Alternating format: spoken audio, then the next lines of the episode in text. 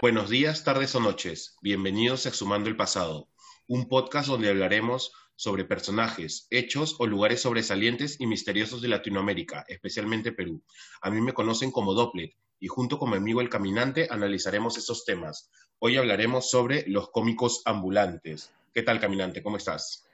Bien, hermano, bien. E, es, es un tema que, que, me encanta porque es de los primeros temas que, que de mi niñez, los cómicos ambulantes. Este, y, espero este, que, me, que me empapes un poco más del, del conocimiento televisivo que, que creo que de nuestra, de nuestra generación todos tenemos.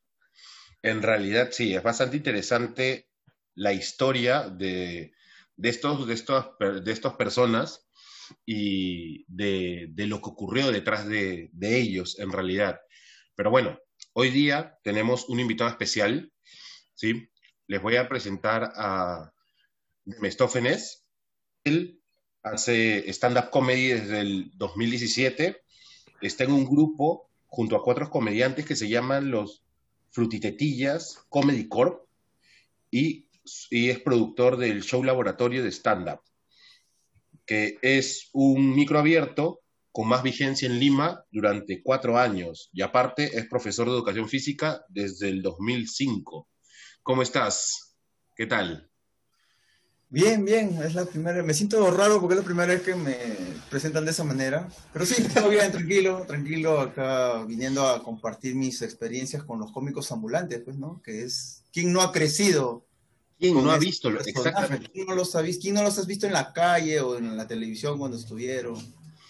Sí, sí en, sí. Real, en, realidad sí, como, como comentábamos con el caminante antes de cuando elegimos uno de esos, este tema, es todo lo que se hablaba, aparte del programa, es como que hay muchos dimes y diretes detrás de estos, de estos personajes, más allá de la, de la televisión.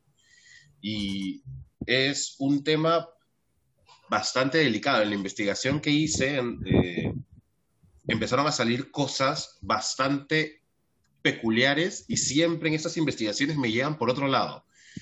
Pero igual es, este, es un tema, como ustedes dicen, que quién no ha, quién no ha vivido eh, viendo esto y quién no este, quién no se ha reído en algún momento con alguno de los chongos que han hecho ellos, no, como dices, no solo en la calle, sino también en la, en la televisión.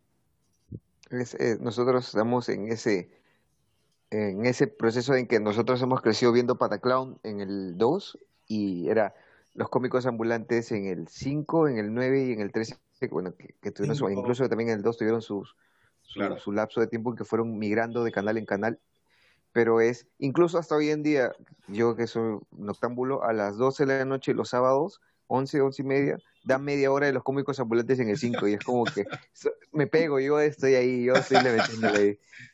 No, hasta, hasta hay CDs y DVDs de los cómicos ambulantes, o sea, te vas a esos puestitos donde venden a 3 por 10 soles los, los DVDs y hay su DVD de los cómicos ambulantes. Claro, sí, tú buscas en YouTube y sale una lista inmensa de sketch y todo de y de todo de, estos de estos señores y es bastante y es bastante interesante por todo lo que llegaron a hacer en la tele en tan poco tiempo, por así decirlo. Fue, es, fueron su boom, pues tuvieron su, su, momento de gloria. ¿En qué año fue? ¿2009? Sí, estamos hablando de 2000, 2000, do, 2000 al 2005 aproximadamente. Sí, claro, sí. claro, claro. Yo me acuerdo que, que los veía en la calle cuando iba por el centro de Lima y de pronto ¡pum! me aparecieron en la televisión y dije, ¿qué pasó acá? Claro, sí. sí, sí, sí, pues, este, y prácticamente de la nada. Prácticamente de la nada. Sí. Y, y, algunos empezaron a salir en, en, ya programas este, recorridos, pues como Risas y Salsa, que se convirtió en Risas Américas, si no me equivoco. Sí. Y otros también se fueron pues con, ah, con Carlos Álvarez. Claro. Empezaron a, a salir ahí también. Sí, lo que yo encontré, justamente en parte de la investigación, lo que yo encontré como los legados, los que quedaron ah. de los cómicos ambulantes. Es que mucho, es que es el, el problema, el problema no, a ver, muy al margen de, de, todo lo que ellos pasaron, porque incluso ellos fueron de los, estos grupos de, grupos de cómicos ambulantes que se forman en la tele, hacen giras a nivel nacional eh, con circos, este, presentándose por los mismos canales 2, 5. El problema no fue la fama, sino es cómo les llegó la fama y también la forma en que rápido, rápido se, se, se la perdieron tanto que muy pocos son los que en verdad tuvieron la oportunidad de guardar dinero o seguir enganchados en la tele, porque casi muchos de los cómicos ambulantes de esa generación acabaron de nuevo en la plaza, en la plaza de Chabuca o en Parque Universitario haciendo otra vez comedia callejera. Y otros que tuvieron la peor suerte, llámese Tripita, este Tornillo, este y Guaflera, por ejemplo, eh, fallecieron. Tornillo fallece en Ica, si no mal recuerdo, de un, este, el era adicto a los tragamonedas y casinos y se bañó y, y eh, por la por la tensión que tenía, tenía un aneurisma cerebral, le reventó y murió. Sí, eh, el Juan de Tripita acabó en un hospital cáncer, ¿no? A los ganglios creo que fue. y el brother este, no tenía, no tenía ni para comer y, y lo malo es que ellos no sabían usar condón, o sea, tenían no uno, dos, eran seis, cinco, cinco hijos que pues. tenían, ni siquiera pero es el, eso, eso eran ellos, pues, ¿no? O sea, es que, su cultura, su forma, su idiosincrasia, por así llamarlo, es, es la, realidad de, la, de, la, de, la, población de bajos recursos, porque normalmente la población de bajos recursos tiene, no, no todos, eh, pero tienen este, la mayor población de niños ellos mm, dirán, tengo 10 y solamente vivirá uno, pero, o sea, pero tienen esta, esta tendencia de, de tener varios hijos y, a, ver si, a ver si alguno logra sacar a la también ya es el tema de, de, su generación, pues, creo yo, ¿no? También ya ahora, último, la generación actual, como que ya no es tanto así, pero bueno, esa es su, su forma de vida, pero eso que decías de, de, cómo regresaron cuando yo, yo también estuve por ahí viendo algunas cosas. Ellos regresan también a la, calle porque es lo que a ellos les gusta, pues es su forma, es su comedia, es su estilo. Claro. En la televisión, bueno, un poco es, cambia completamente, pero a ellos les gusta la calle, pues ese tipo de comedia. Y yo, yo así viendo el, el, tema este de cuando estuvieron en la televisión, un poquito su, no sé llamarlo debacle o, que la gente dejó de verlo, sé porque creo que fue el, la moda, ¿no? Ah, mira, los cómicos que lo vemos en la calle, pero el estilo de comedia que ellos usan es un poco fuerte, no sé si decir la palabra usual fuerte, ¿no? Porque es bien, bien de calle, pues, ¿no? Es bien con su censura, con, con, su chacota, así bien, bien, bien alta. Y creo que eso eh, como que en la televisión es un poquito, oh, ¿no? Como que yo siento y lo veo así como que el peruano es un poco cucufato, pues, ¿no?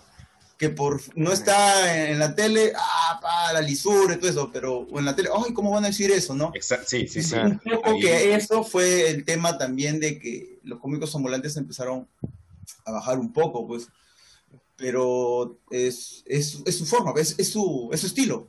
Claro. Y a nosotros nos, ha gustado. Sí, justo, justo vamos a hablar de eso, pero antes tenemos que hablar un poquito de esta historia del, de la comedia en la televisión peruana, cómo empieza a, este nos lleva a justamente tener estos personajes dentro de la televisión peruana y justamente como tú dices es, es este por así decirlo, un humor vulgar que comparado con, con las otras cosas que teníamos, que era más estilizado, pero yo no sé si sea tan estilizado como, como para decir, este, eran mega producciones, sí. Hay, bueno, estilizado para la televisión. Exactamente. Porque si vamos a comparar, ves, televisión, cómicos, de televisión peruana con cómicos ambulantes, con otro tipo de comediantes de otros países, o sea, hay sus estilos, sus formas. Obvio, sí. Bueno, justamente la historia de la comedia en la televisión se inicia con la introducción de sketches y parodias gracias a Daniel Muñoz de Barata, quien desde Argentina trajo libretos, ideas y algo muy importante en nuestra comedia, las vedettes. Eso. Eh, ¿Cómo le llamaban? ¿Los cafeteatros le llamaban? Sí, un nombre. y café teatro, exactamente, café teatro, sí. Y este, este señor, en su programa, el Muñoz Barata Show, este, se, se autoparodiaba y también imitaba a otros programas y conductores. Su éxito se detuvo gracias a su pronto fallecimiento antes de los 50 años. El que le sigue, el que sigue la posta es Pantuflas Carlos Oneto, el, Ah, papá de Papá Oneto. Sí, Claro. sí, es- eh, fue bastante curioso para mí hacer es- esta investigación porque yo leía nombres y decía, bueno, qué bien por estos señores, y luego por curiosidad empezó a googlear y empiezo a ver caras y digo, oye, estos, estos huevones yo los he visto en la tele. Yo me acuerdo de haberlos visto en la tele.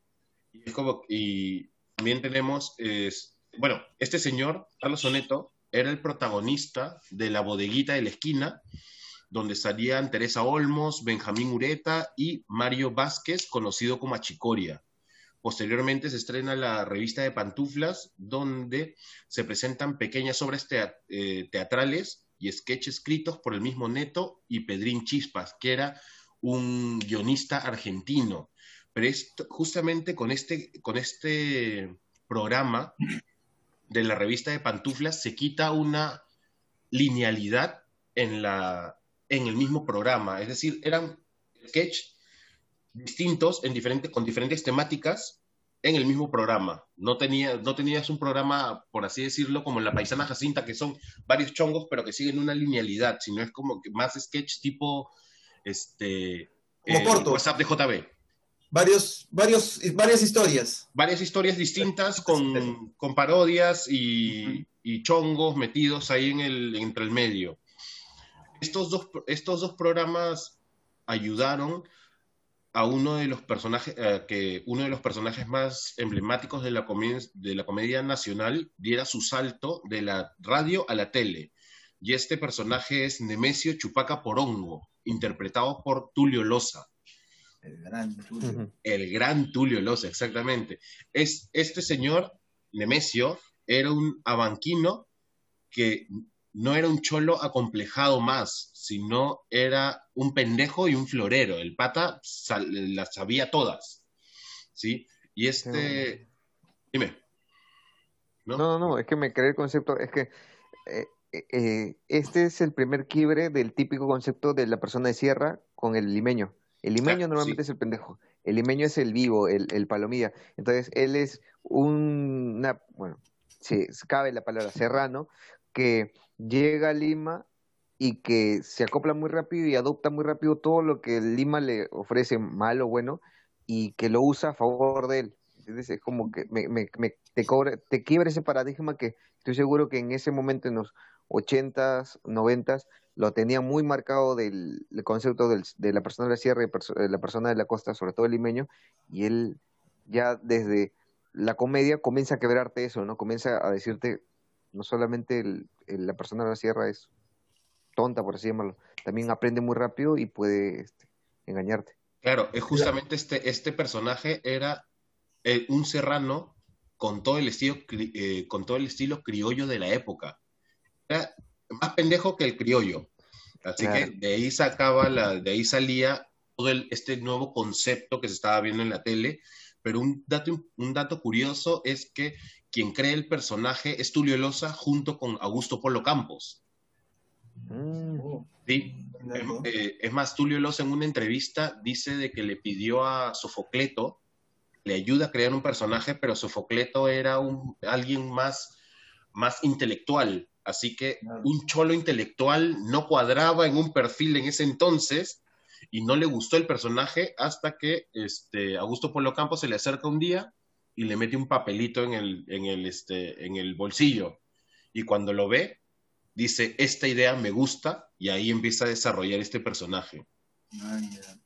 Él, no, me, me estaba confundiendo porque él también tiene su, este, su personaje de Tulio Loza del Camotillo, pues, ¿no? Que es Claro, un político. Entonces, ah, yo, yo alucinaba que eran paralelos o que primero salió él. No, primero, es el Nemesio Chupaca Porongo, entonces, él es su primer personaje de Tulio Loza. exactamente, sí. Ah, ya. Luego ya saca el, este, el eh, Nemes- este, Motillo Camotillo. en diferentes sketches y es como que bastante interesante porque él iba en contra de toda la política en ese entonces iba contra todos, a tal punto de que tiene dos, este, dos personajes que lo acompañaban siempre, que eran Falla de la Torre y el general Podría. y mismo en una entrevista también cuenta de que iba, daba, ametrallaba todo que se movía, todo político que se moviese, a tal punto de que los senderistas lo amenazaban a diario porque también se metía con ellos. Con ellos, sí. Creo que hasta lo censuran, tuvo un, chongo ahí. Se tuvo, que, se tuvo, que, ir a Argentina, escapando de cierta manera, porque lo censuran, luego regresa con otro personaje más fuerte y estuvo ahí en, un hilo entre, creo que me voy a tener que regresar. Claro. Sí, sí, tuvo un chongazo. Sí, me acuerdo que lo censuran y toda una, una vaina. Sí. Pero ojo que e, ellos, e, este, el programa que de Camotillo Tenterío, me acuerdo que lo veía, pero ya era... O, los horarios eran distintos, porque a partir de 8 o 9 de la noche ya era como que horario de adulto. Claro. Y era, o sea, era completamente... Hoy en día es 1 de la mañana, 12, 12 de la noche, 1 de la mañana es el horario de adulto. Pero antes era súper temprano porque normalmente este, para los este, para la generación machuela que nos que nos escucha este, nuestro, nuestro día acababa a los niños de la época eran 7, 8 de la noche máximo, tú ya estabas en tu cama echado, durmiendo. Claro. que no había nada, pues en esos pues, tiempos no, había, nada para hacer, no había nada que ver, entonces un chivolo que, iba a hacer en la noche. No, sí, ven, ver con los papás lo que quisieran ver los papás y era lo que estaba en la Claro. Sí. Exacto. Había un televisor y el televisor de mierda estaba en la zona más alta de la casa y tú con un palo de escoba tenías que cambiar el canal si tenías la suerte de tener botones, porque si no tenías esa metraca que era track, track, track, la girando de la perilla, golpeando, golpeando para que encontrara un canal. Entonces, este, creo que era 10 de la noche, se, eh, salía un mensaje de última transmisión y se, se ponía borroso todo hasta el día siguiente que 6, 5 de la mañana creo que comenzaba salían el las hormiguitas, salían las hormiguitas, previo, el, previo el himno nacional, salían las hormiguitas hasta las 6, 5, que en Canal 5 salía Agrovisión. no, nunca estaba despierto temprano tampoco. pero, pero, pero, sí, sí me acuerdo. Era Agrovisión y después salía este, los sábados salía este, la movida con Janet, creo. sí, claro, sí, la movida con Janet tempranito. No, no, no, soy, no, soy tan viejo, entonces no, no he visto a Janet. ya me sentía mal, no, no soy tan viejo.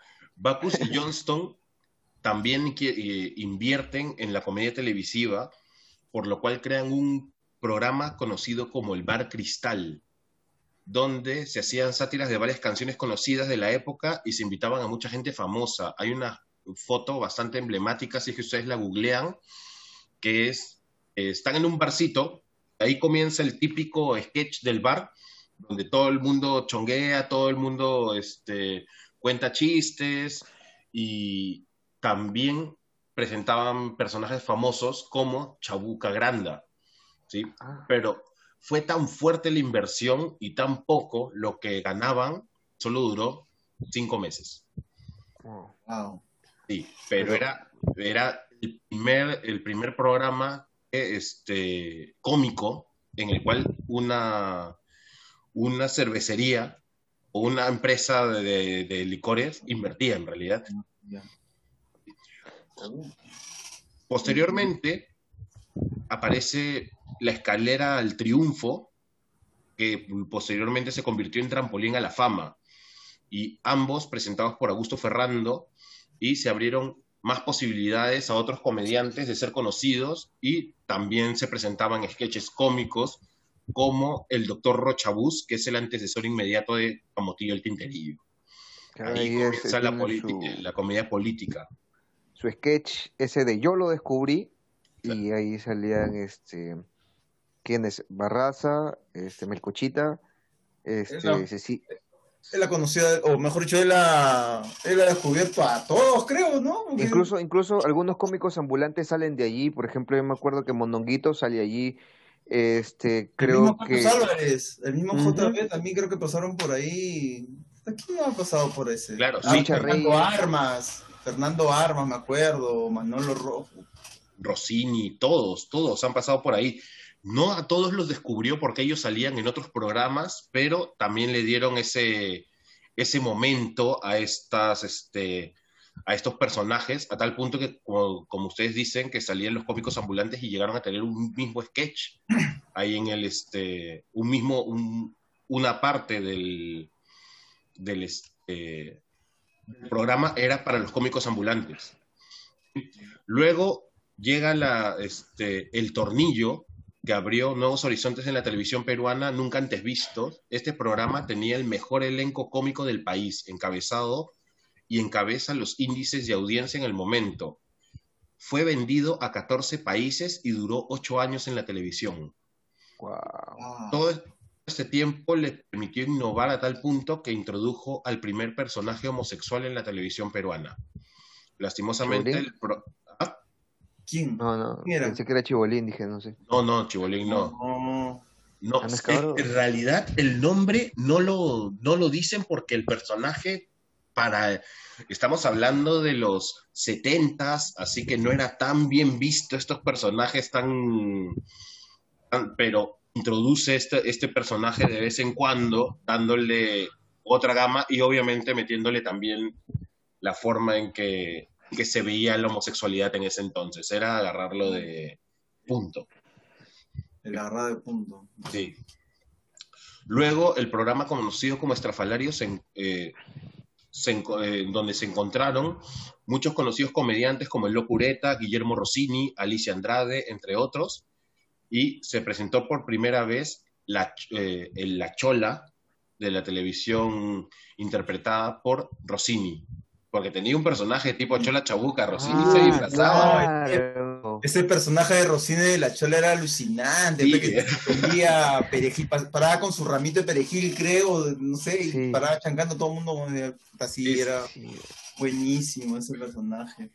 Y también debutaron otros artistas, ahí es donde debutan eh, Miguelito Barraza, Teddy Guzmán, el chino Yufra, el Ronco Gámez, y los cuales alcanzaron la fama en risas y salsa. Teddy Guzmán como vedette, ¿cierto? Sí. Y Teddy Guzmán empezó como vedette, claro, pues. Claro. La gran mayoría de, mujeres en la tele, en la televisión cómica, comienzan como vedette y haciendo alguna parodia, algún, algún tipo de, de este de cortito, de, sketch. claro. Pero el chiste es que, ejemplo, el, en el, el, tema de Alicia Andrade, ella sigue siendo una vedette y sube al nivel de imitadora, pero no era comediante ni cómica, solo mm. era imitadora. Imitadora. Sí, ahí le daba un, un, plus. Y le daba un plus, pero no llegaba al, al nivel de, de, los hombres en ese entonces que sí eran comediantes y era como sí, estos son. Claro. Salían semidesnudas. Ellos se metían, se metían más en el tema de guion, de repente, ¿no? De interpretación. En cambio, ella solamente imitaba, pues, no por eso era solo imitadora. Exacto, exacto. Haz esto, sí. Bueno, ahora vamos a hacer el corte y luego continuamos en, el, en la siguiente parte. Escucha nuestros auspicios, amiguitos, y ya volvemos. Si tienes problemas para encontrar algo que quede con tu cuerpo, si tienes cuerpo dedito, si te falta papa al caldo o si quieres tener ropa a tu medida, la empresa Dali puede confeccionar ropa para ti con modelos únicos y personalizados. Tu imaginación es el límite. Solo comunícate con ellos a través de sus redes sociales o su WhatsApp y ellos lo atenderán. La información la encontrarás en la descripción del episodio y en nuestras redes a todos ustedes que viven en Lima Este, a todos ustedes que les gustan los maquis, a los que no saben qué son los maquis, a ustedes que les gusta probar cosas nuevas, llegó Comacay, un emprendimiento que atiende de martes a domingo y que llega hasta la puerta de tu casa todo tipo de comida Nikkei, desde piqueos hasta barcos llenos de maquis. Ya tienes esta opción cerca de ti, solo tienes que buscarlos en redes sociales o en sus números de pedido. La información la encontrarás en la descripción del episodio y en nuestras redes sociales. Volvimos, gente, para seguir hablando de la comedia y de los cómicos ambulantes. Al fin, al fin. No duraron mucho, no, lloren los comediantes. siempre, comienzo mis episodios floreando por, con otra cosa y luego ya remato. Está bueno, porque hemos, yo he aprendido bastante. En realidad sí, es, es bastante interesante. No digo que no digo que sea que sea malo el floro, pero siempre comienzo con temas que nada que ver y Y, después Pero bueno. no sabe cómo entran, Sí. pero entran. en, Todo en los, entra, todo entra. en los 80 Risas y Salsa marcó un hito en la historia humorística peruana y fue la compilación de todos los programas anteriores, sketch, donde sobresalen personajes emblemáticos como Adolfo Chuyman, Elmer Mm. Machucado Alfaro, en la banda del Choclito, o el jefecito con Analí Cabrera, Felpudini, Mabel Duclos, entre otros. Gracias a ellos, muchos, muchos más programas mantuvieron, eh, no, gracias a este, a este programa mantuvo 15 años de éxito encabezando el rating en horario estelar. Wow. En el 84, Ricky Toso, Jenny Negri y Ricardo Fernández llegan como Uh, los detectilocos. Loco, fe, programón. Progra- programaza. Sí, Programón, los detectives. Chicos, lo- también sale la Guardia Serafina, pues, también Sí, hace, claro. hace su programa, la Guardia Serafina. claro, de ahí sale, de ahí sale, sí. Cada, cada vez ustedes, sin querer, dicen más su edad, ¿no? Obviamente. No, y también me has hecho acordar este, eh, este sketch que hacía Adolfo Schumann con Machucao de ¿Quién soy yo, papá? Claro, Ah, papá. sí. También hacen su programa aparte, pues. Claro, también sí. hacen su programa aparte. De ahí salen muchísimos, muchísimas estrellas en realidad. Pero luego, con humor redondo, protagonizado por Miguel Barraza, el gordo Casareto, y cuando lo leí, tenía un, un entre paréntesis que decía cuando el gordo Casareto hablaba con su voz normal. Sí. Ah, porque Ah, sí, luego tiene eso de tartamudear cada vez que habla y es más ronca, pero, eh, Claro. pero, pero igual le queda bien, o sea, su voz Sí. de, de Pero- la última está buena. Esa voz, esa voz es de un personaje que él hacía, pues, que Claro, se llamaba exacto. La Pirula, si no me equivoco. Sí, sí, Ah, claro, ese personaje no. tenía esa voz y ya, ya, pues se le quedó y, y lo, lo usaba, Pegó y quedó, pues, ¿no? O sea, como- lo dejó, se quedó con esa voz, pues, de la pirula. Otros, otros personajes también que estaban ahí eran Néstor Quinteros y Guillermo Rossini, que establecen el formato de contar chistes sentados y los clásicos A ti te dicen, es como que, Ah, sí, a ti te pues. dicen tal cosa, ¿por qué? Y puta, ya le metían el chongo. Y mar- Y que marca un- la simpleza de la comedia en los próximos años. Es, ya no es tan tanta megaproducción, sino se puede hacer comedia desde lo, desde lo más este, de lo más simple, justamente Ah, sí. chongueándose entre ellos mismos y, y, y ya está. Y bueno, luego. Barraza y Casareto tienen su, un programa que se conocía como Yo mismo soy, lleno de ch- chistes y salsa. Todo esto nos lleva a, que, a, los, cómicos ambulantes que conocemos el día de hoy. Muchos de ellos fueron parte y protagonista de todas estas historias humorísticas. La historia de este grupo de cómicos no ha sido para nada fácil en realidad. Ellos y cada uno de ellos viene de lugares no privilegiados del país y forjaron una carrera en la calle. Justamente era lo que decíamos al principio. Ellos ellos crean esta comedia ya no de guiones como, como teníamos antes, sino ellos mismos creaban sus propios chistes de lo que eh, ellos vivían y yo lo podría comparar como una, como una, como una suerte de música afroperuana, que es canto para no llorar, es hacer burla de lo que ellos estaban viviendo en ese entonces Ah. y sabían que la gente estaba sintiendo también. Claro, claro. Ellos hacían, ellos hacen sus propias rutinas, pues sobre Claro. eh, la clásica es agarrar de punto a alguien ahí en el círculo que ellos mismos arman y agarrar de punto a alguien y, y ya está. Y ahí se arma su rutina. Sí. Tener unos cuantos chistes de dónde jalar y luego ya soltar a, a empezar a, a decir lo que, lo que quisieran. Y ellos cuentan que para graduarse, entre comillas, debían hacerlo frente al exigente público de la Plaza San Martín. Posteriormente ya empiezan, eh, van a otras plazas como la, eh, la uni- eh, Plaza Universitaria, el Parque Universitario, ¿sí? Y, este, y su máster era el programa de Ferrando. Porque dicen que el mismo Ferrando les hacía, es- eh, el casting y les decían, este, a ver, cuéntame un chiste. Si lo hacían reír a Ferrando, ya pasa por esta puerta. Si no lo hacían reír a Ferrando, es espérame en la salita que está cruzando esa puerta y esa puerta te llevaba para afuera. Es como que era así de violento, así de violenta era la situación en ellos. En, ambos, eh, en ambos lugares solo, no solo monologaban y parodiaban diferentes situaciones de la realidad y de la realidad nacional, sino también que representaban, como les decía, su forma de ver las cosas de manera cómica eh, en, esta, en esta especie de, de catarsis, de autocatarsis, que tal vez ni siquiera ellos mismos supieran que le estaban haciendo, solo era ser chongo de lo que estoy viviendo. Como tú decías, pues no, eh, reír para no llorar. Claro, sí.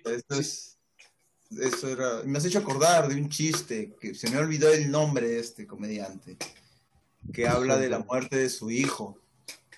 No sé si lo habrán escuchado, que él dice, mi hijo me pidió prestado el auto yo no quería dar, pero al final se lo di, pues, ¿no? Y me dijo, papá, para dar una vuelta con el carro. Puta, el pendejo se dio seis vueltas. no, no jodas. es la muerte de tu hijo, pues, brother. Es la muerte de tu hijo. Aunque. Qué humor negro, qué rico. No me lo esperaba, no me lo esperaba. No me, no me acuerdo el nombre de este comediante. Pero está ahí en YouTube, está, lo puedes encontrar.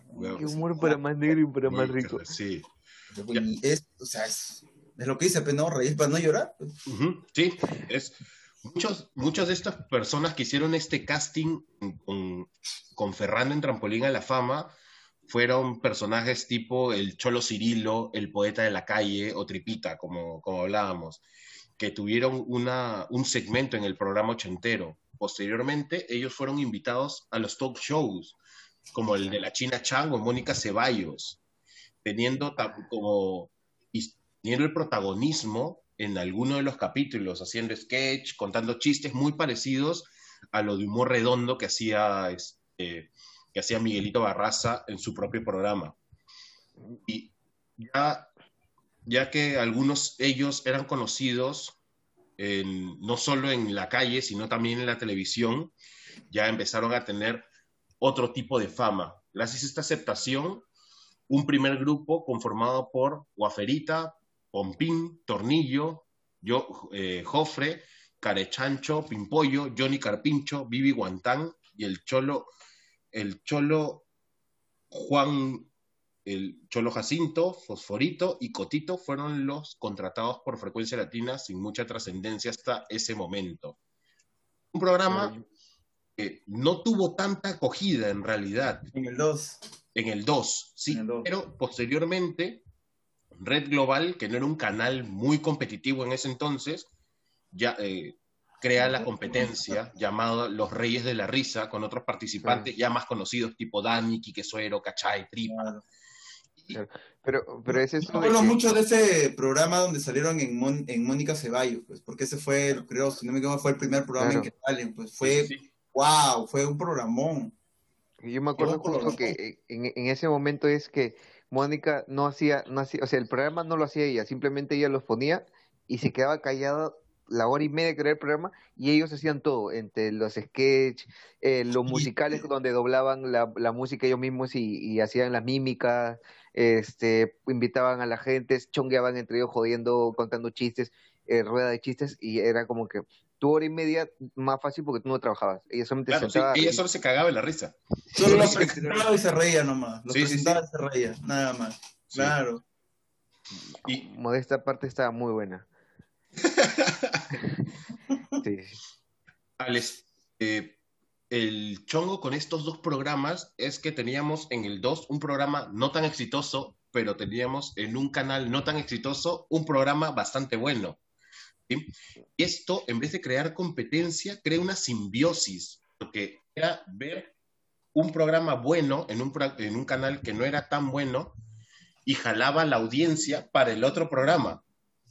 ¿Sí? Y así que se, se complementaban. Eh, posteriormente, este, estos programas llevan a- eh, llegaron a tener 50 puntos de rating en una noche.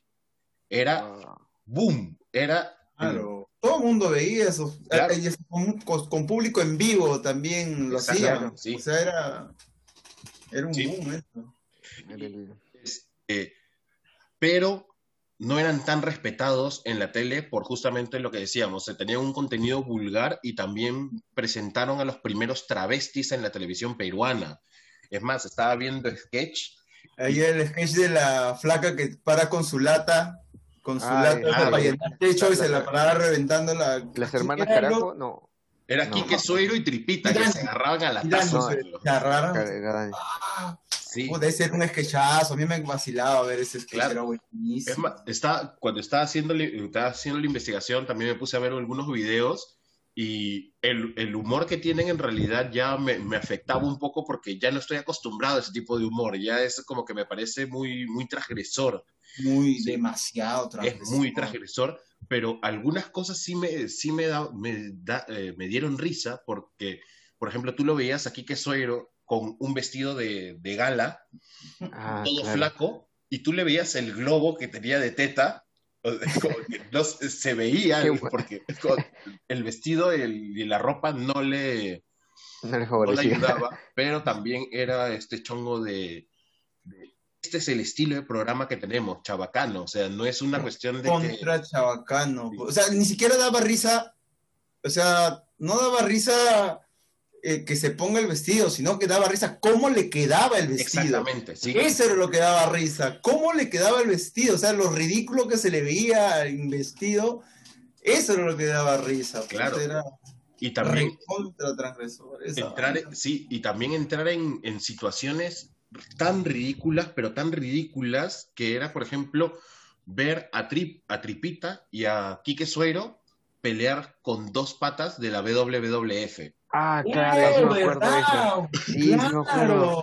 Claro. Y es como que Tripita se le trepa al brother y el brother está parado, ni si sin muta, a tal punto de que Tripita se le trepa, se resbala y el pata lo ha cogido para que no se caiga al piso, lo ha soltado y tirado en el piso le dice, ya Quique, te lo blandé, dijo, y como que el brother seguía parado y era como que dije, gran sketch en realidad, buen momento, pero era el, el ridículo.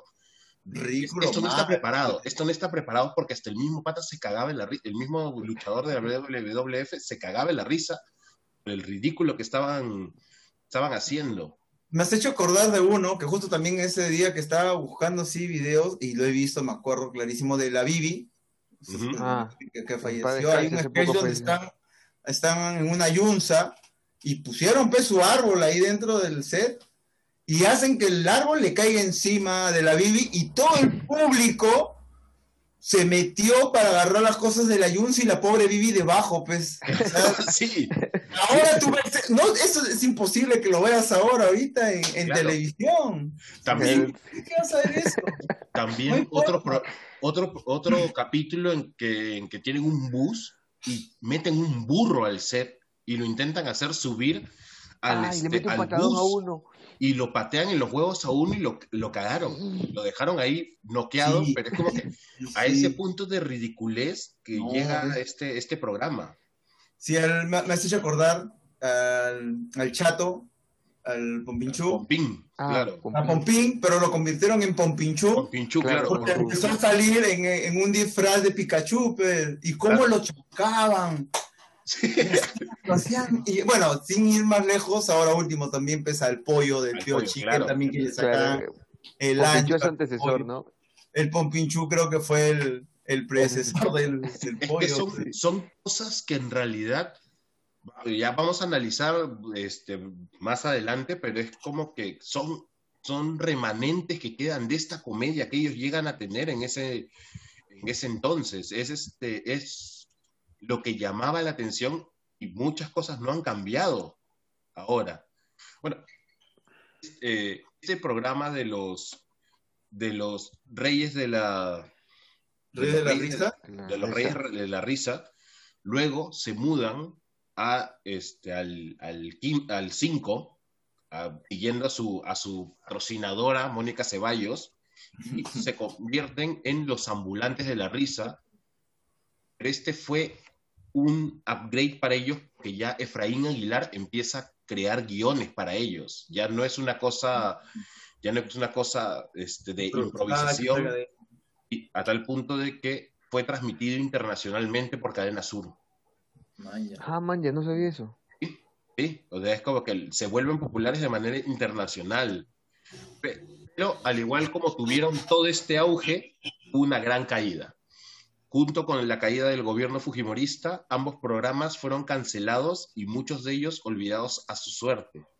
Muy pocos de ellos se mantuvieron vigentes y evolucionaron de cierta manera, como Quique Suero y Dani, que siguen viéndose en la televisión. Otros, como ya hablábamos anteriormente, fueron abandonados y murieron este, y fallecieron en el olvido prácticamente. Como decíamos, por ejemplo, Tripita, que Tripita los, los últimos reportajes que le hacían era en cama y ya envejecido, pero parecía que lo habían, sí, que estaba... Habían chupado.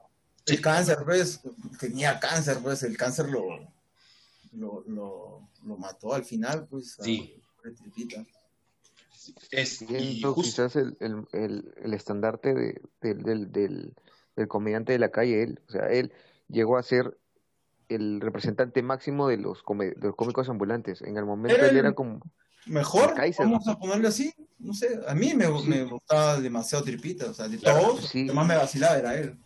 Claro, a tal, a tal punto de que él, él era llamado por Ferrando para, para que haga, hable, monólogue, haga sus monólogos y le daba un espacio de 15, 20 minutos, lo cual es, no es poco en la tele, así, y es por la experiencia que él tenía como, como, como cómico, en realidad, en la calle. Y ves luego que el declive, a pesar de todo esto, fue pésimo para él. Pero, eh, justamente en esta investigación encontré varios puntos que es cómo el, qué es lo, qué es lo que nos queda como comedia en la televisión actualmente, y justamente hablando de Pompín y el, este, y el pollo, justamente es este, esta comedia son, este, la respuesta con una pista es, este, es chongo, criollada y violencia. Es este, o sea, sacar a la mierda a alguien, es este, humillar a alguien y, y ya está es y mantener ciertos estereotipos que muchos de estos. El problema, bueno, para mí, yo creo, el problema en los programas cómicos es que no cambian el su ¿cómo se llama? El formato, por así lo, su formato, pues, ¿no? Por ejemplo, lo del pollo era chévere. Claro. Pero llega un punto en que te aburres, pues, ¿no? Porque siempre es lo mismo, porque ya sabes qué va a pasar. Al inicio tú no sabías qué iba a pasar. Exacto, sí. Y, ah, ya, bacán pero no hay su, ¿cómo decirlo? Su, no hay una evolución ahí. Evolución. Por ejemplo, yo me acuerdo mucho, me, me dicho hablando del pollo, que Carlos Álvarez, en su programa, que tenía todavía con JB, hacía una parodia de las paradas militares. Ya. No sé si se acordarán. Sí, sí, sí, A mí, yo esperaba 28 de julio para ver su parada militar de él. Te lo juro, yo esperaba 28 de julio para ver su parada Era un cague de risa su parada militares, ¿no? Sí, era muy buena. No, lo, no, no, no, no lo Bueno, y menos mal que era una vez al año, por eso que yo me acuerdo que lo esperaba demasiado. Claro. Pero, o sea, es, a eso me refiero, ¿no? Desea eh, cambiar, evolucionar. Por ejemplo, ahora ya, no, la verdad que yo, este, al menos programas cómicos, ya no, no, no consumo tanto. en realidad no, yo de vez en cuando como que para recordar ciertas cositas que sí me daban risa, pero pero al, a la hora de la hora ya con, con la, la, forma de ver otras cosas, me doy cuenta de que, ala, eso está mal. Esto ya no está, ya no debería estar en la, en la tele. Podría decir también, como decía Demes, que era este, que es mi, mi cucufatería interna de, oye, ¿cómo está pasando esto en la televisión? Y antes sí era bien aceptado. Por ejemplo, cuando veía estos, estos videos, vi que uno de los cómicos ambulantes se acercaba a una chica del público y le hablaba, le decía, oye, tú vienes todos los jueves, ¿por qué vienes todos los jueves? ¿No estudias? Sí, han de estudiar y la agarraba del cabello y la jaloneaba y yo dije, ala, esto ahora es denuncia. Eso es denuncia por todos lados. cancelado totalmente y con justa razón. Y ahí se cagaban de la risa. Se cagaban de la risa. O sea, mira, yo, bueno, hablando, bueno, con todo ese tema de, la violencia de la mujer y todo eso, ¿no? Es ya, se, se, estaría mal visto. Pero yo voy, digo, no, eh, o sea, si está dentro del parámetro, no, no del parámetro, sino está del, del, skate, del, del, guion, ¿no? Un lapo, esto, puede ser aceptado de repente, ¿no? El problema está en que lo sigan haciendo y lo hagan de la misma manera y que aparezca en el, remate, que ya todo el mundo sepa que el remate es un jalón de pelo. Sí, claro. Que ya todo el mundo sepa que el remate es que le van a pegar al pollo. Exacto, exacto, sí. Ahí es, ¿no? O sea, algo inesperado que corte, que eso, bacán, pues. Eh, eh, o sea, es, o sea la, comedia es eso, ¿no? Eh, la, la, sorpresividad que te da algo, lo que no te esperas. Esa es la comedia, algo que tú no te esperas y que dices, uy. Ojo, que, que, también la, la, comedia tiene un punto en que como es social y es, este, tiene que ir evolucionando según la sociedad evoluciona. Y eh, en, pues. en, la época de los 90, que tú, que alguien le levantara la mano a una mujer, no pasaba nada. O sea, era, era, era por, por entre comillas, llamar era común. O sea, no, y, claro, era aceptado, mejor dicho. Eh, y de, ah. un, de, de los 2000 aquí, eh, con las manifestaciones de las mujeres, las feministas y esto, ya hay ciertas cosas que ya no te puedes dar la libertad de hacer eh, por eso mismo, porque ya ahora sí ya pues tienes un grupo que estás transgrediendo. bueno, pero bueno, eso, es, eso es exactamente lo que dices, pero había gente en los 90, por ejemplo, que así se ha aceptado por mucha gente el golpe a una mujer, había gente que veía eso y decía, oye, ¿por qué lo haces? ¿no? o sea, claro. tampoco es que se hacía porque, porque sí, ¿no? O mejor dicho, aparecía esto, eh, ah, como es aceptado, vamos a hacerlo. O sea, era, eh, creo yo, ignorancia, ¿no? Ah, vamos a hacer y no pasa nada, ¿no? Por ejemplo, yo veía de chivolo, veía que alguien le golpeaba a uno. Por ejemplo, cuando vi ese jaloneo de pelo, yo me sorprendí, o sea, en ese rato, porque sí me acuerdo clarísimo esa edad. Puta, dije, ¿cómo vas a hacer eso? No me, me causó gracia por, después porque la, la, misma flaca, ¿no? Ja, esto, ¿no? Claro, Pero en el momento dije, oye, así como que... ¿Qué estás haciendo? Sí, exactamente, como que yo cuando lo vi también... Nunca me esperé y también viendo como esto ocurrió en el programa de Mónica Ceballos y Mónica Ceballos se reía también y yo dije, ¿no qué? O sea, la conductora está, está propiciando que ocurra esto en su...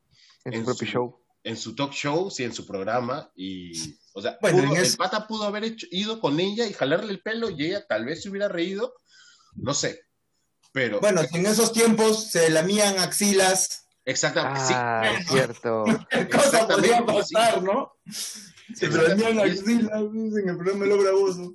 Y, era un, y, y, justamente con el caminante, cuando hablábamos acerca de ese tema, llegábamos a ese punto de que, de, de, que los cómicos ambulantes, de cierta manera, se dice, porque no hay nada comprobado, por así decirlo, de que fueron una, una cortina de humo, justamente como la señora que, que mencionamos de la lamida de axila pero ah. sí, pero y es este y en lo que en lo que leía de acerca de ellos me daba nosotros habíamos como que quedado en que iba a ser una patada voladora hacia los cómicos ambulantes por cómo han hecho esto, maldito, que esto, que el otro, se aprovecharon. Pero luego me puse a pensar y dije, ¿realmente se aprovecharon? ¿Realmente sabían que estaban siendo utilizados por esta, por esta, es, era lo mismo que, este, y yo lo podría comparar como, por ejemplo, estos programas, este programa, este sketch de Tinelli, en el cual a una modelo le, le decían, vamos a ah. filmar tu piloto de, este, de un programa. Cámara escondida. Así cámara escondida. Sí, y cámara escondida. Y todo salía mal. Pero, y todo salía mal y ellos se desesperaban, pero era como que la, e, esta misma chica decía, oye, vamos a, vamos a hacer esto, porque sí quiero un programa. Y era justamente ellos saltaron a la tele y le dijeron, vamos a hacer un programa de ustedes. Tal vez después o en el camino o cuando terminó se dieron cuenta de que eso estaba pasando, a diferencia de, esta otra señora que sí sabía lo que estaba haciendo. Ah, yo, por lo que he leído, por lo que yo he leído y, estuve viendo, pues, este, ciertos eh, entrevistas que les hicieron a diferentes comediantes, porque todo empezó con lo que Dani, pues, porque Dani dijo de que sí fueron una de humo que él, dice que a raíz de lo que después se dio cuenta que se lo... Yo creo, y por lo que leo y por lo que los he escuchado, es que ellos llegan por su cuenta, pero el gobierno al ver este boom con ellos, creo que el gobierno se aprovecha de eso de ellos, sin que ellos se den cuenta pues. que son una cortina de humo. Claro. Yo creo que fue así la, la cosa. En realidad sí, porque por ejemplo, leía y escuchaba entrevistas que les hacían también y ellos mismos admitían de que habían escrito libros acerca de ellos, pero ellos no tenían ni idea de esto. Así que había otra persona que los había entrevistado, sí, mira, que esto, que el otro, y, y luego vendían el libro y ellos no ganaban absolutamente nada. Así que los usaban también porque, nos guste o no, eran personas de cierta manera ignorantes y no sabían qué estaba, qué, estaba ocurriendo. Ellos eran, estamos teniendo nuestro, nuestro momento de éxito, vamos, a, vamos a, conseguirlo y vamos a usarlo lo mejor que podamos. Y ya el titiritero por atrás le daba lo que, lo, como, lo que ellos querían y ganar también lo suyo. Porque es más, de, bueno, eso lo he escuchado de dos cómicos que les decían que les preguntaban si era cierto que les llegaban los guiones desde el CIN. Dicen que el CIN les escribía. Pero decían, no, nosotros escribíamos nuestro guion. Y la verdad, que ahí sí yo les creo, porque yo, sé que los cómicos ambulantes, ellos escriben su. no creo que pueda venir alguien, o sea, para continuar el tipo de, humor que ellos hacían, que venga alguien y le diga, oye, haz esto. Eh, sería, para ellos mismos sería difícil por el, tipo, eh, por el tipo de humor que ellos hacen, pues, ¿no? Yo creo que ellos mismos, ellos hacen, bueno, eso de improvisar, no improvisan, ¿ah? Yo también pensaba que improvisaban, ¿ah? Pues no improvisan, estos son capos, estos saben qué hacer y en qué momento hacerlo.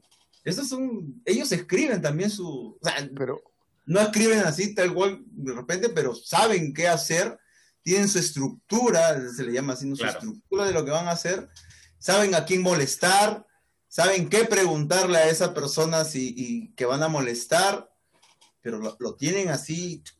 Marcadito, sí, marcado. Pauteado, la palabra de pauteado. pauteado. Pauteado, claro. pero a lo que me refería con improvisado no es una cuestión de que vengan de una escuela, como que hay un estudio por medio, sino esto lo fueron aprendiendo en el camino con su propia experiencia y como que irse soltando en, el, en la calle. Y sí, eh, hay un, me acuerdo que cuando hablamos por primera vez, les, les, iba a comentar de un padre que le llamábamos, vamos a verlo así, el pionero del, de, de, los cómicos ambulantes, no recuerdo su nombre, pero es como que él tenía esa pauta ya de cómo armar ese, ese tipo de, humor eh, en, en, la calle. Y, y, y, siguieron, y todos pues pasaron por ese tipo, por esa escuela, vamos a llamarlo así, por esa escuela y, continuaron el, estilo. Porque si te das cuenta, todos los tipos, o todos los, vamos a decirle, rutinas que arman cuando arman su círculo, tienen el, mismo... El, mismo, el mismo estilo, claro. Que por ahí cambian los chistes, que por ahí cambian eh, eso, pero después está su, hasta su forma de llamar a la gente cómo hacen reunir a todos ellos, también es este es aprendido por, por ellos mismos, las parodias que hacen, los sketches que hacen, o sea, todo tiene su, su forma, creo. Todos hacen, no decir lo mismo, pero tienen su estructura. Claro. incluso tú ves a los nuevos comediantes que están saliendo, bueno, este año no por, por el COVID, pero años anteriores, y, y incluso yo he escuchado ya a un par que y, ah, dicen tal cual exactamente muchas de las de los este de, los sketch o muchos de los de, de, las, de las cosas que decían antiguos comediantes. Por ejemplo, yo una vez escuché a un brother que hizo tal cual la de Señor de los Milagros de Tripita. ¿Se acuerdan? Ya, le hizo tal cual, con las mímicas, los movimientos, en qué momento soltaba los, la, la, los remates, todo tal cual lo hacía Tripita, pero él lo hizo en la calle. Y es como que para los nuevos es wow, pero para ah. nosotros que ya hemos visto era como que me rebobinó el cerebro y me hizo acordar a Tripa y dije, wow, o sea, el Tripa no está, pero hay la, la escuela y todas las líneas y toda la forma de la estructura de, de la comedia que ellos llevaron se mantienen acá y, y está ahí. Está ahí es su forma de aprender, pues, ¿no? Es su forma de aprender, ver a los antiguos y imitarlos, vamos a decirlo así, no copiarlos, sino imitarlos y aprender. Ya después ellos mismos este, escribirán pues sus propias rutinas, sus propios chistes. Claro. Sí, sí eh, en realidad sí, tiene, eh, ya tienen un patrón. Es que es un tipo de comedia actualmente, en realidad es un, ya no es un, ya no es una cuestión de decir que es eh, algo, algo del momento, sino ya, ya es un estilo de, y la gente va a buscarlos. Sí, y la gente va a buscarlos a tal punto de que habían peleas entre ellos por quién iba a tener qué anfiteatro en la plaza en la que se iban, iban a verse porque la gente iba por ah. ellos, ¿sí? La gente, y, la, tenías música y los cómicos ambulantes ahí y en Chabuca Granda ibas a ver un buen espectáculo. Tú tenías seguro de que ibas a tener un buen espectáculo y cagarte la risa si es que era lo que buscabas. Claro, claro. Sí. Por supuesto. Bueno, ¿en qué parque no has tenido tu cómico ambulante? Pues? Claro. Todos alguna vez en tu parque ha habido tu cómico ambulante. Exacto, sí. Sí, aunque sea para pedirte una china, pero siempre venía alguien a hacerte un chongo y todo, y es como que, sí, o a ponerte, a ponerte chapas y... A poner chapas, las clásicas, pues. A poner chapas y... Bueno, por ejemplo, yo soy, yo soy pelado y a mí cada vez que me han hecho una broma me dicen Gianmarco y yo digo, ¿por qué? No me parezco a Gianmarco solo porque soy pelado. Pero porque eres pelado, pues, nada más. Pues, nada más, ya está. Y la gente se caga en la risa, la gente se caga en la risa. Y es como que. Es, es, Jódeme con cualquier otra cosa. Claro, sí. déjame, déjame pelada tranquila, maldita sea. Bueno, gente, este ha sido nuestro programa, este ha sido el tema de los cómicos ambulantes. Espero que les haya gustado. Deme, por favor, tus redes para que te sigan, para dónde te podemos encontrar, qué estás haciendo ahora, cuéntanos. Eh, bueno, ya que, ¿cuándo sale esto? Mañana, ¿no? Bueno, todos los viernes, todos los viernes a partir de ahora estamos haciendo el show laboratorio de los frutitetías, hacemos stand-up comedy, todos los viernes es entrada libre. Eh, pueden encontrarnos como arroba frutitetías en Facebook, en Instagram. Y ahí es donde nacen los chistes. Justo estamos hablando de esto de escribir rutinas para que un stand-upero, alguien que hace stand-up, cree y tenga sus rutinas, tiene que probar primero los chistes. Entonces eso es lo que pasa en este show laboratorio y estamos todos los viernes pues por Zoom, así que cualquier cosa ahí arroba frutitetías o arroba también, me pueden encontrar ahí en Twitter, Instagram, TikTok todavía no, pero muy próximo. Todavía, ya. La, sí, la amenaza, la amenaza. Sí, sí, sí, no, voy a caer en esas garras. Está bien, gracias por habernos acompañado, espero que te haya gustado. Sí, gracias a ustedes más bien, porque he aprendido, como les digo, he aprendido bastante, ¿ah? Muchas gracias, Rodá, por, por la Qué bueno, me alegro. Y bueno, vamos a, igual vamos a poner tus redes ahí para que nos, sigan. También ustedes, gente, saben que nos pueden seguir en Exhumando el Pasado, en Facebook, Instagram. todas las redes. Es Facebook y sí, porque Twitter yo no, no entiendo. Cuando, lo entienda, cuando lo entienda ya ahí este, lo, lo, diremos. Pero mientras, mientras no lo entiendan, no, no, no, bueno, gracias nuevamente y nos vemos, caminante. Nos vemos, doble. Gracias. Cuídense, muchachos. Gracias a ustedes. Gracias a ti. Chévere.